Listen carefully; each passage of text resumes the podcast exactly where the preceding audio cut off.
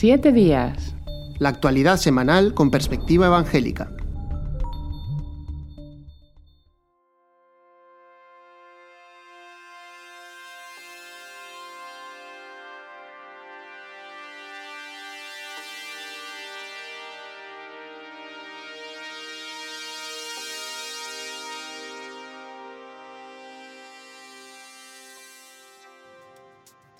Hola amigos, les habla Pedro Tarquis, bienvenido a este programa de análisis semanal de la actualidad que hacemos desde Areópago Protestante y para ello estamos con Joel Foster, director de Evangelical Focus. Un saludo, Joel. Hola, muy buenas, ¿cómo estamos? Aquí estamos, desde Valencia, España. Muy bien. Y desde Moaña, Vigo, está Daniel Ofcan, director de Protestante Digital. Un saludo, Daniel. Hola, Pedro, muchas gracias. Bueno, le anunciamos, como están viendo, que por primera vez este programa que habitualmente lo grabamos en audio, pues lo estamos emitiendo en directo. Para nosotros es una experiencia en la que estamos muy ilusionados. Sí, esperemos que toda la técnica vaya bien, pero bueno, somos, somos novicios y, y primerizos en esto de emitir en directo, aunque estamos convencidos de que, de que lo llevaremos adelante y vamos a empezar analizando en cuanto a temas del coronavirus, pero como siempre decimos, desde una perspectiva diferente a la que suele salir en los medios. Y para eso vamos a empezar con una noticia que ha sido un eje de debate y de polémica tremendo político-social en Francia en torno a una iglesia evangélica, un encuentro realmente de, de un grupo muy grande evangélico. Y nos informa de esto Joel. Adelante. Sí, así es, Pedro. Em, estamos hablando de Francia, estamos hablando de una ciudad que se llama Mulaus, que está en lo que conocemos como la Alsacia, eh, la frontera con Alemania y Suiza. Y lo que sucedió allí es algo que conocemos muchos porque incluso hemos escuchado hablar de ello en los medios en, España a nivel internacional. Em, una conferencia de una iglesia que se llama Porte Ouverte Chrétienne en francés, algo así, eh, puerta abierta cristiana, que se reunía, eh, como lo hacen cada año, en esta ciudad, em, con eh, iglesias de otras partes de Francia, incluso con gente de fuera de, Francia, de otros países que asistían a esta conferencia que reunía a 2.500 personas. ¿Qué es lo que sucedió? Pues que allí hubo algún primer caso de coronavirus en Francia, algunos de los primeros casos, y al tratarse de una conferencia que era una, una, conferencia de oración, de ayuno, de alabanza, en la que había pues mucha interactuación durante cuatro días, eh, tercera, el tercer fin de semana de febrero, estamos hablando, eh, ahí es cuando eh, se produjo un, produjo un contagio muy grande de centenares de personas que ha llevado incluso después a la, a la muerte de más de 20 personas que formaban parte de esta iglesia o que formaban parte de esta denominación. 2.500 personas en conjunto habían allí. Y desde ahí es donde ha surgido después toda una narrativa en los medios de comunicación franceses, en las televisiones, en los grandes diarios como Le Monde, El Figaro, que hablaban de que el contagio del coronavirus empezó en Francia eh, en esta iglesia y de ahí una estigmatización eh, a, través de los medios de comunicación, pero también en redes sociales, contra todos los evangélicos como, una forma de decir que eran la causa o el origen del, coronavirus en, Francia. Eh, una puntualización, Joel. Entendemos que esta reunión cuando se hizo aún no había ninguna norma que prohibiera que se, o ni siquiera se sugiriese que se debía de, anular, o sea que estaban dentro absolutamente de la normalidad y de la legalidad. Sí, exactamente. Esto es lo que hemos eh, contado en los reportajes en Protestante Digital, que podéis encontrar en Evangelical Focus también.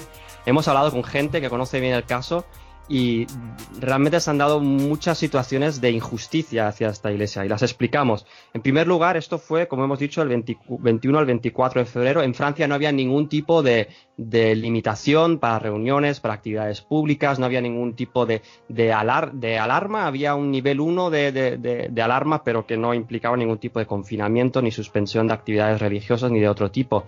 De hecho, fue la iglesia cuando se enteró de los primeros contagios eh, que empezó a contactar como pudo a todas las personas que habían participado. Era una, conferencia que no necesitaba inscripción porque fue más difícil, pero aún así se intentó llegar a la gente pidiendo primero que la gente visitara a un médico para comprobar si había algún tipo de, contagio personal y que se autoconfinaran. Eh, y a partir de ahí también eh, enseguida se cortaron todas las actividades de esta iglesia, pues el culto, tiene una, escuela primaria que también se dejó de funcionar antes de que hubiera cualquier tipo de medidas anunciadas por el gobierno. Es decir, la, iglesia, se avanzó a lo que estaba situando, eh, sucediendo en aquel momento.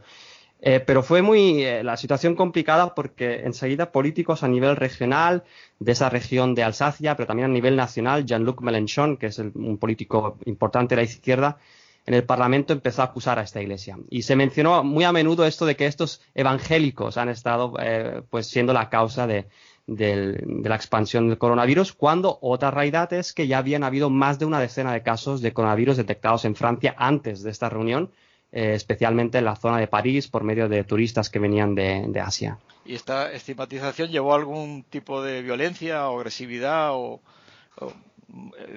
que se vieran acosados los miembros de la Iglesia? Sí, justamente esto es lo que, lo que sucedió. Conforme esta narrativa, los medios de comunicación fue creciendo y, todo el mundo hablaba de esta porte ouverte, de esta iglesia, eh, lo que sucedió es, eh, por un lado, amenazas eh, el, pastor de esta iglesia, Peter Schmidt se llama, él ha explicado que tanto gente de su familia, hijos suyos, como otros miembros de la iglesia en esta ciudad de Mulaus han sufrido amenazas por parte de vecinos o insultos por parte de, personas en las escuelas, etcétera. Pero también en redes sociales han empezado otro tema que hemos hablado mucho últimamente, las noticias falsas, ¿no? las fake news. Hubo un vecino de, de esta iglesia, de ese barrio, que puso una foto en Facebook de coches aparcados en el parking de la iglesia y difundió el bulo de que eh, se estaban eh, siguiendo haciendo reuniones pese a que habían habido este contagio. La realidad es que solo habían unas 10 personas que se habían reunido em, para hacer un, un, culto online, que eso sí que estaba permitido y lo habían hecho con todas las medidas de seguridad. Y sin embargo, pues esta noticia falsa corrió por redes sociales y hubieron amenazas de muerte, incluso gente diciendo públicamente que había que coger un Kalashnikov, una arma y, mm. acabar con, los miembros de esta iglesia porque eran los culpables un poco del coronavirus en Francia. ¿no? Eh, todo esto em, realmente ha, llevado una estigmatización y, hemos hablado con, con Christelle Lamer. Christelle Lamer es un experto en temas de iglesia evangélica y sociedad que está en Bruselas y él nos contaba que los evangélicos en Francia han estado durante los últimos 20 años haciendo un muy buen trabajo de explicarse a la sociedad, de comunicar bien, de, buscar eh, explicar qué es lo que ofrecen para el bien de la sociedad y que este caso realmente ha sido un, duro golpe a, esta situación y que podría incluso pues derribar ¿no? gran parte del trabajo que, mm. se ha hecho en positivo en todos estos años. Eh, pareciera como si eh, cuando hay una situación de estas de crisis hay una especie de deseo de buscar un chivo expiatorio o algún colectivo al que acusar de los males que, están ocurriendo. Sí, sí, sí, justamente em, en esta línea hablaba también el, CNEF, que es la Alianza Evangélica de Francia, eh, uno de los responsables que se llama Thierry Legal. Él, comparaba un poco con otros momentos de la historia, ¿no? En los que cuando ha habido una crisis grande se ha buscado a un culpable de, cualquier forma, ¿no? Un chivo expiatorio y él hablaba, eh, pues, por ejemplo, de la peste negra, ¿no? Que como se buscó en los judíos, si ellos eran la causa de, esa situación, pues eh, no, es a este nivel de gravedad, pero sí que eh, han habido semanas ya, esto fue hace siete semanas y aún ahora hay, hay, este debate en los medios de comunicación franceses y como decíamos antes a nivel internacional de, quiénes son los culpables, ¿no? Y justamente la, la iglesia en cuestión eh, ha buscado en todo momento ser muy transparente, ha buscado reuniones con las autoridades a nivel del local, incluso a nivel nacional con el gobierno de Macron y la respuesta que han recibido ha sido pues el silencio. Eh, no ha habido ningún interés por parte de las autoridades de, reunirse para buscar soluciones eh, y han quedado pues como decía este el pastor Peter Schmidt decía que se sentían muy muy solos y muy poco apoyados. El único apoyo que han recibido ha sido una carta abierta de, otras iglesias de Francia que han eh, publicado un artículo, una carta que se llamaba eh, Je Defend, yo defiendo, un poco emulando aquel Jacques ¿no? de, otros momentos de la historia en Francia. Eh, y también, pues como decíamos, de la Alianza Evangélica y de algún periódico también religioso de tipo católico como La Vie, eh, que sí que ha, también eh, ha informado y ha explicado que esto es una situación pues totalmente injusta, ¿no? Pero vemos, vemos esta, esto que sucede a menudo. Cuando hay una crisis, el, buscar culpables enseguida eh, y, con ello pues estigmatizar a todo un grupo, como en este caso los, los evangélicos en Francia. Sí, porque allí los evangélicos parecidos a España son una gran minoría, pero bueno, no son parte mayoritaria de la sociedad. Recuerdo un poco, Daniel, lo que pasó aquí al principio con los focos de Torrejón, de Leganés, que también se nos, se nos puso bajo la lupa o el microscopio como, como fuente de plaga. eh, aquí en España también cuando, cuando comenzó la crisis del coronavirus eh, fue muy llamativo que, Fernando Simón en una de las primeras ruedas de prensa señaló como uno de los focos de contagio un, foco evangélico, dijo que era una iglesia evangélica, eh, que además luego se ha comprobado que no, que no era cierto y, y, que, y, que, realmente era debido a una confusión. ¿no? Él localizó el foco en un sitio, la iglesia evangélica que realmente tenía eh, un problema con un par de casos de coronavirus era otra y estaban tomando ya todas las medidas.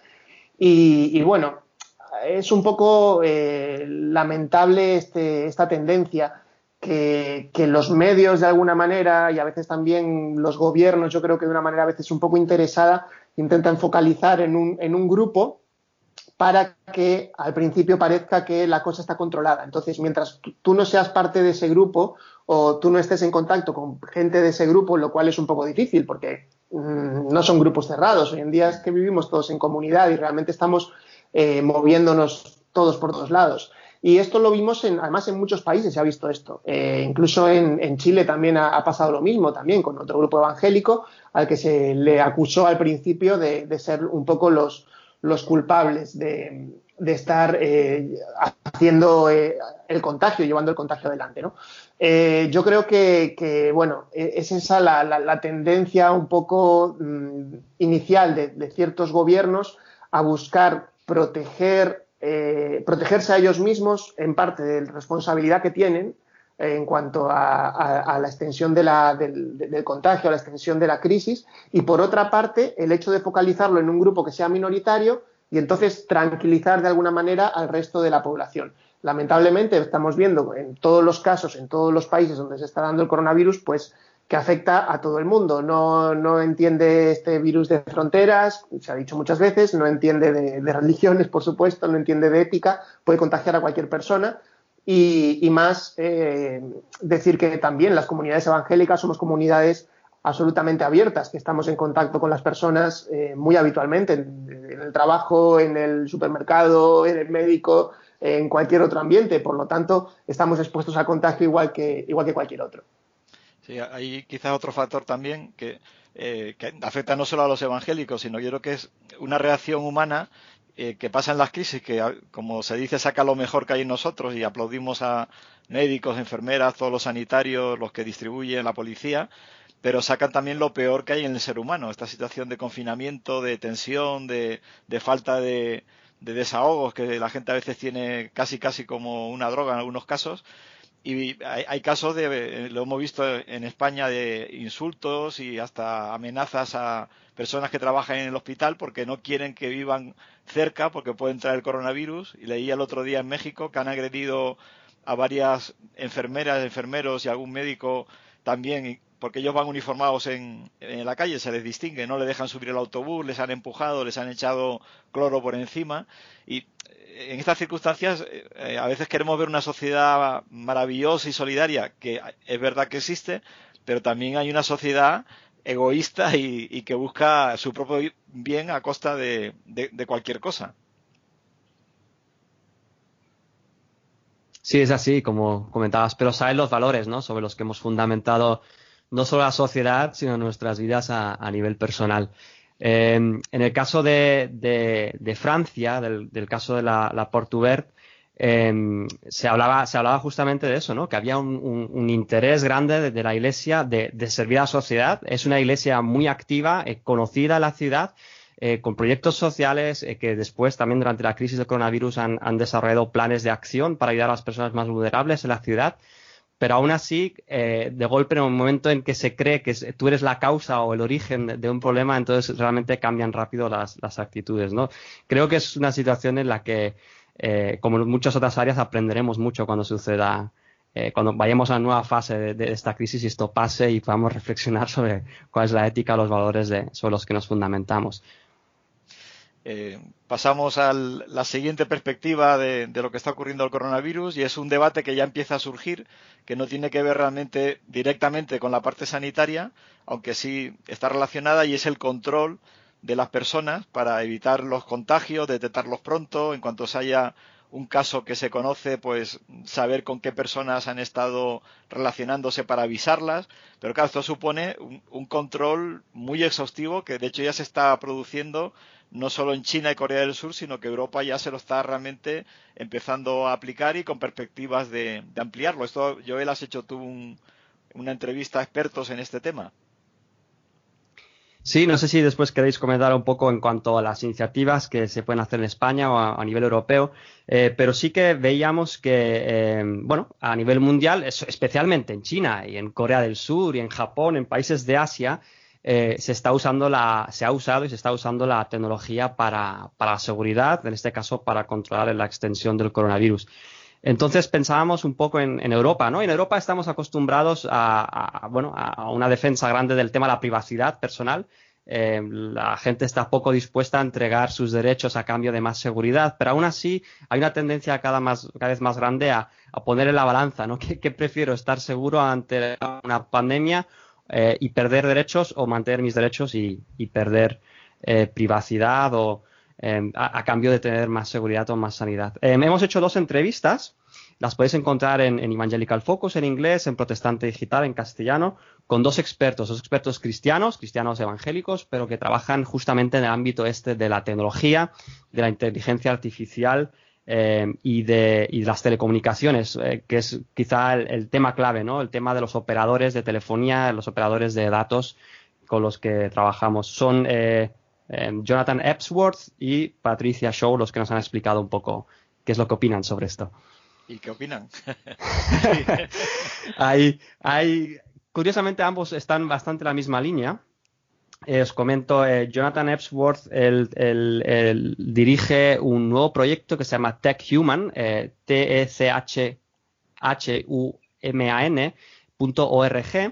eh, y él dice en el titular que vais a encontrar en, Protestante Digital, en Europa algunas empresas tecnológicas, dice él, se acercan a un nivel de cuasi omnisciencia que no deberían temer tener. Y en lo que él opina es que justamente pues hay empresas como Facebook, eh, pero también como, como otras redes sociales que cada vez más, pues como sabemos, tienen más datos de nosotros, los usan de una forma opaca, es decir, no sabemos cómo los usan, y en el momento en que los gobiernos deciden implantar nuevas tecnologías para eh, proteger la salud pública y trabajan con empresas privadas como Facebook, como podría ser Google, como podría ser Apple, em, nuestros datos ya empiezan a correr por canales sobre los que no tenemos control y ni siquiera a veces información. Entonces, ahí está la duda, ¿eh? ¿dónde se está em, poniendo nuestros datos? Eh, ¿Quién los está manejando? ¿Para qué propósito? Eh, hasta, hasta, hasta qué nivel de, profundidad eh, se está conociendo, dónde estamos, dónde nos movemos, con quién interactuamos, qué compramos en Internet. ¿no? Todas estas preguntas que se están haciendo sobre China, ya antes de la crisis, ¿no? del control del gobierno sobre la población, em, pues se empiezan a hacer en Europa. ¿no? y, era curioso, nos comentaba Patricia Shaw, em, esta otra experta, em, que esto es un acelerador, en el sentido de que Cuestiones que quizás estaban en, los planes de las empresas privadas o incluso los gobiernos eh, de cara a, cada vez tener un poco más control sobre lo que hacen las personas con sus datos, pues quizás estaban pensadas para aquí medio término, de cara, de cara, al futuro, pero que esta crisis lo ha acelerado y estamos experimentando cosas ahora que quizá eran más para el futuro.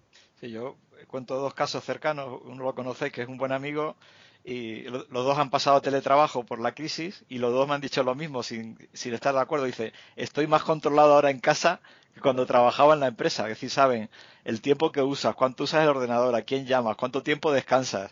Es decir, está todo perfectamente controlado. Esto, un simple teletrabajo, ¿no? Pero a nivel después de comentarios que te gustan, los likes que das, lo que compras, a dónde viajas, con quién te relacionas, qué ideologías compartes está clarísimo lo que tú decías. Yo pienso que esto lo que ha hecho es acelerar y facilitar que esto progrese todavía más. Pero vamos, eso estaba, estaba en marcha hace ya muchísimo tiempo. Sí, hay, un tema eh, que, claro, cada vez estamos más preocupados por esto y es, y es en un sentido normal porque eh, estamos justo ahora estamos en una etapa en la que se han restringido muchísimo todas nuestras libertades. Estamos eh, en un momento en el que pues, no puedes circular con normalidad, no puedes viajar. Eh, y la pregunta es, ¿hasta qué punto las autoridades van a extender estas medidas, durante cuánto tiempo son necesarias para realmente protegernos, hasta qué punto la protección o la seguridad vamos a estar dispuestos a venderla a cambio de, restringir más libertad. Y este es un debate que siempre ha estado ahí, no es algo nuevo, es algo que, siempre, siempre ha estado ahí. Pero claro, ahora con las tecnologías eh, tenemos mm, una, ayuda y a la vez un enemigo más. ¿no? Eh, es, tremendo el, control que, hoy en día pueden tener sobre nosotros con el teléfono móvil. Eh, estar localizados completamente. En Corea del Sur, una de las curiosidades que se ha comentado en torno a esta crisis es que han sido muy efectivos controlando los contagios gracias a la geolocalización eh, han sido capaces de que las personas eh, que, detectaban que estaban contagiadas eran capaces de rastrear sus eh, últimos 15 días, dónde habían estado, cuánto tiempo habían estado y con quién había estado en contacto. Esto evidentemente se hace todo con la tecnología móvil hoy en día, que nos tienen totalmente localizados. Y claro, es un uso que está ahí, está, está disponible para las empresas y evidentemente pues en un siguiente escalón para, los gobiernos. Mm, no sabemos eh, hasta qué punto estas cosas van a poder seguir extendiéndose a lo largo del tiempo, pero, pero realmente no sería difícil eh, ver una sociedad que estuviera tolerando cada vez más este tipo de invasión de nuestra libertad para garantizar la seguridad de la, de la comunidad. Creo que en esto va a ser muy importante eh, la acción de la sociedad civil. Es decir, eh, tenemos que nutrirnos en un sentido de, leyes, de legislación, sin que sea demasiado complicada quizá, pero sí que de alguna manera les ponga más difícil, ya sea tanto a empresas privadas como a gobiernos, el poder llegar a ciertos niveles de invasión. Eh, ¿Qué se puede hacer? ¿Cómo podemos, digamos que esto los expertos proponen como dos caminos. Uno de los caminos es el camino de la, encriptación de los datos. Eh, hoy en día es posible que los datos estén cada vez más encriptados y de hecho es un desarrollo tecnológico muy muy interesante que lo que permite es que realmente alguien pueda saber algún detalle, por ejemplo, pueden saber eh, que una persona ha estado allí, pero no pueden saber que tú eres esa persona o no pueden saber si tú no les das permiso y la encriptación de datos eh, ha, ido avanzando y es algo que nos puede ayudar a esa gestión de la tecnología de una manera un poco más segura, por así decirlo.